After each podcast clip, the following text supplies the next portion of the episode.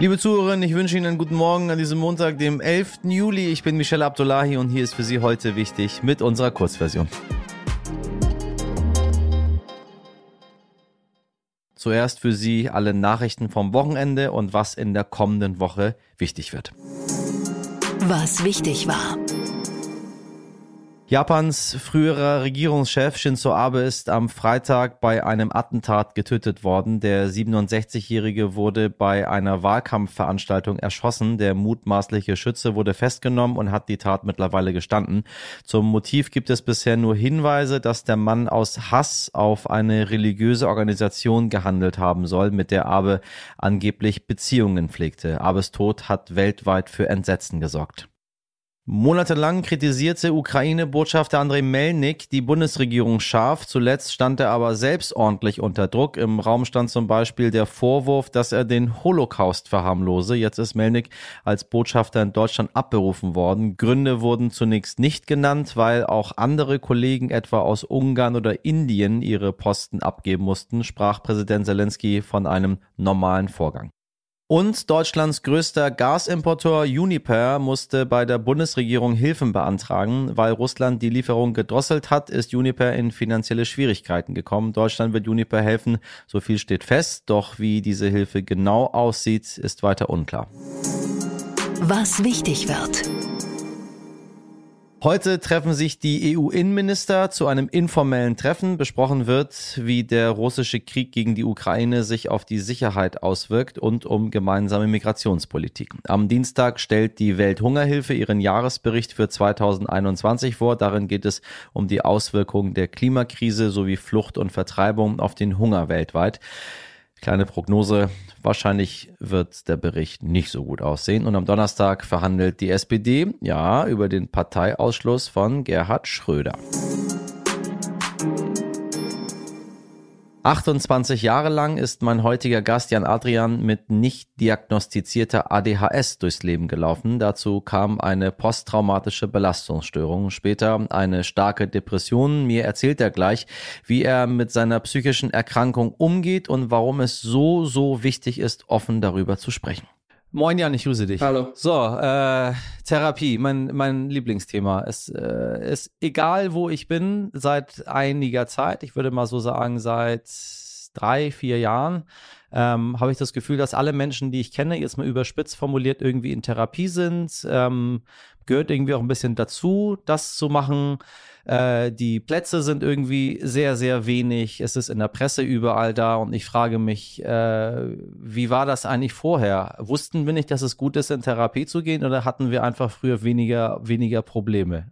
Das musst du mir einmal einordnen. Es ist, es ist omnipräsent geworden. Ja, ich glaube, dass es so einen gesellschaftlichen Wechsel einfach gibt, ähm, dahin, dass Menschen einfach ehrlicher darüber sprechen und offener damit umgehen ähm, dass es halt nicht mehr quasi ja eine Schwäche ist, ähm, in Therapie zu gehen, sondern dass man halt einfach sagt, ja. okay, ähm, wenn das Bein gebrochen ist, ähm, gehe ich zum Arzt und der macht einen, Gips drum. Äh, das Problem bei, bei psychischen Erkrankungen ähm, ist halt, dass man es nicht von außen sehen kann und dass man den Gips äh, nicht um den Kopf machen kann. Ähm, aber es ist halt eine ja genauso schlimme Erkrankung oder in manchen Fällen halt deutlich schlimmer als irgendwie körperliche Verletzungen.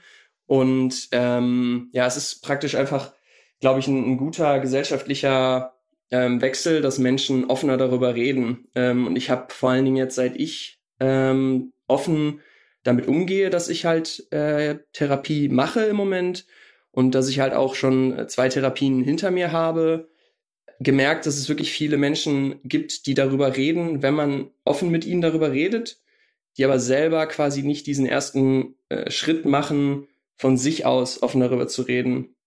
Ähm, und äh, ja, jetzt halt auch durch Personen beispielsweise wie Kurt Krömer, die halt einfach bekannt sind, die in der Öffentlichkeit stehen und offen darüber reden, ähm, wird's halt quasi, ja, ein, ein, Thema, wo Menschen mehr darüber reden. Und ähm, ich glaube nicht, dass unbedingt mehr Menschen Therapie machen, sondern ich glaube, dass einfach mehr Menschen ja, offen damit umgehen. Also das heißt Enttabuisierung, Entstigmatisierung. Genau. Ähm, ja, äh, Kurt Krümer und Thorsten Sträter haben ja für die Folge Schick Krümer äh, beide auch den äh, Grimme-Preis erhalten, ja. weil sie, äh, weil sie das enttabuisiert haben und viele Menschen darüber reden und irgendwie keine Scheu mehr davor haben. Ähm, lass uns das mal machen. Du redest ja ganz offen darüber. Ja. Wie lautet deine Diagnose? Mittlerweile ist es ähm, ADHS. Seit einem äh, guten Jahr vielleicht bisschen mehr.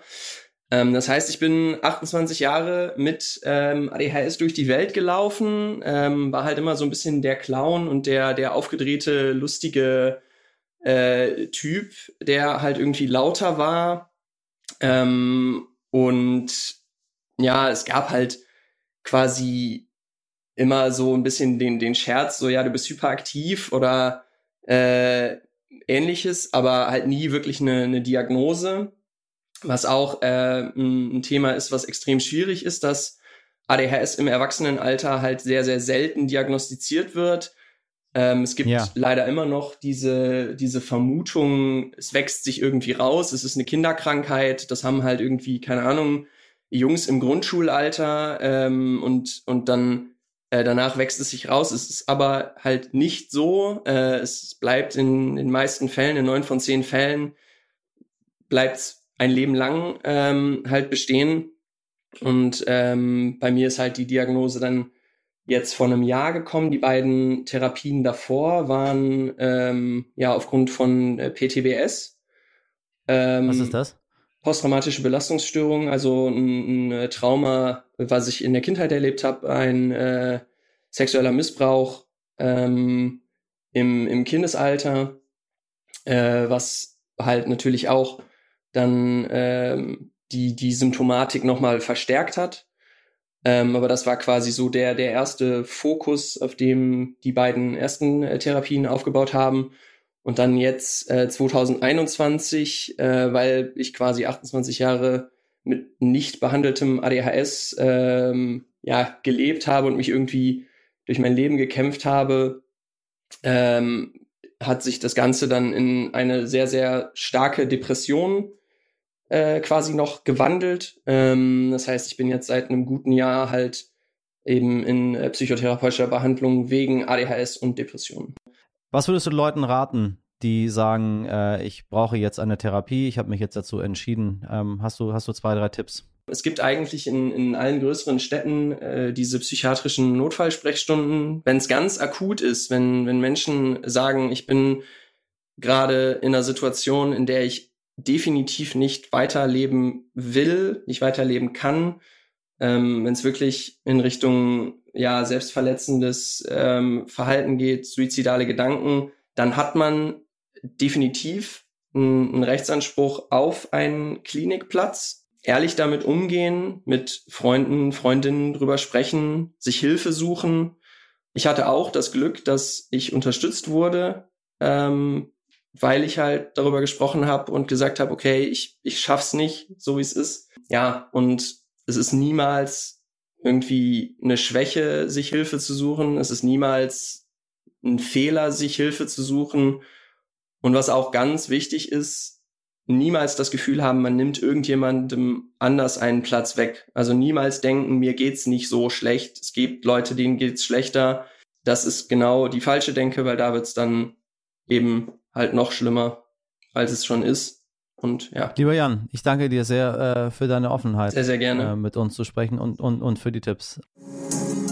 Ohren auf. So, nun schauen wir an der Stelle mal wieder in den Himmel, denn es wird Ihnen wahrscheinlich noch nicht aufgefallen sein, aber wir haben einen zweiten Mond. Ja, und der zieht da fröhlich seine Bahn durch den Orbit. Forschende tauften ihn auf den Namen Kamo'oalewa, ein hawaiianischer Begriff für einen Himmelskörper.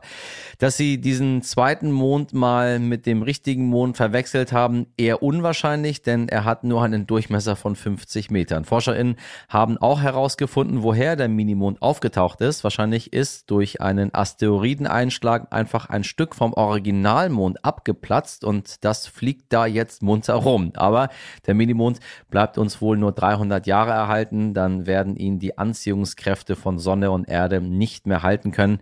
Ja, also holen Sie mal Ihr Teleskop raus und suchen Sie mal nach diesem Minimond. Sie wissen ja, die Zeit läuft, in 300 Jahren ist er nicht mehr da.